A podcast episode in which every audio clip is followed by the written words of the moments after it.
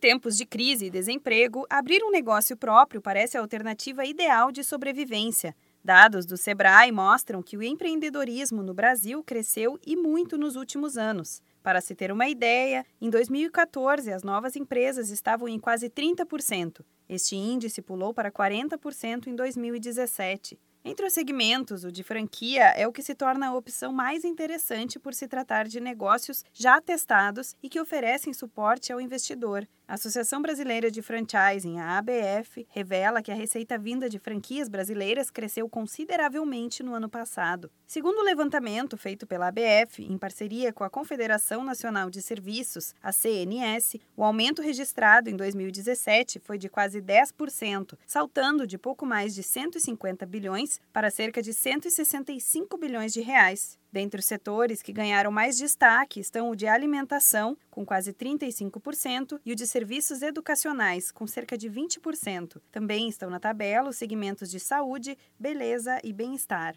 Para quem tem vontade de empreender, mas não tem muito dinheiro para investir, existe a opção das microfranquias, que podem ser quiosques, food trucks e similares, com investimento inicial de até 90 mil reais. De acordo com a ABF, existem dois tipos de microfranquias: as que operam exclusivamente com o modelo de investimento inicial baixo, que são geralmente empresas de serviços, em que o próprio franqueado cuida da operação e não há exigência de ponto comercial, e as marcas que possuem lojas convencionais e apostam em um modelo mais enxuto para para entrar em mercados menores, como cidades do interior. Um fator muito importante no crescimento das franquias no Brasil é a inovação. Empresários que apostaram e investiram em novos produtos ou serviços comemoraram resultados positivos nos negócios. As informações são da pesquisa de inovação nas franquias brasileiras, também promovida pela ABF em parceria com a CNS. A ampliação na participação de mercado e aumento da renda são alguns dos benefícios que aparecem quando o empresário decide inovar. Segundo o Sebrae São Paulo, o empreendedor deve estar atento no que acontece dentro e principalmente do lado de fora da empresa. Desta forma, ele terá um risco totalmente planejado para apostar em novos serviços.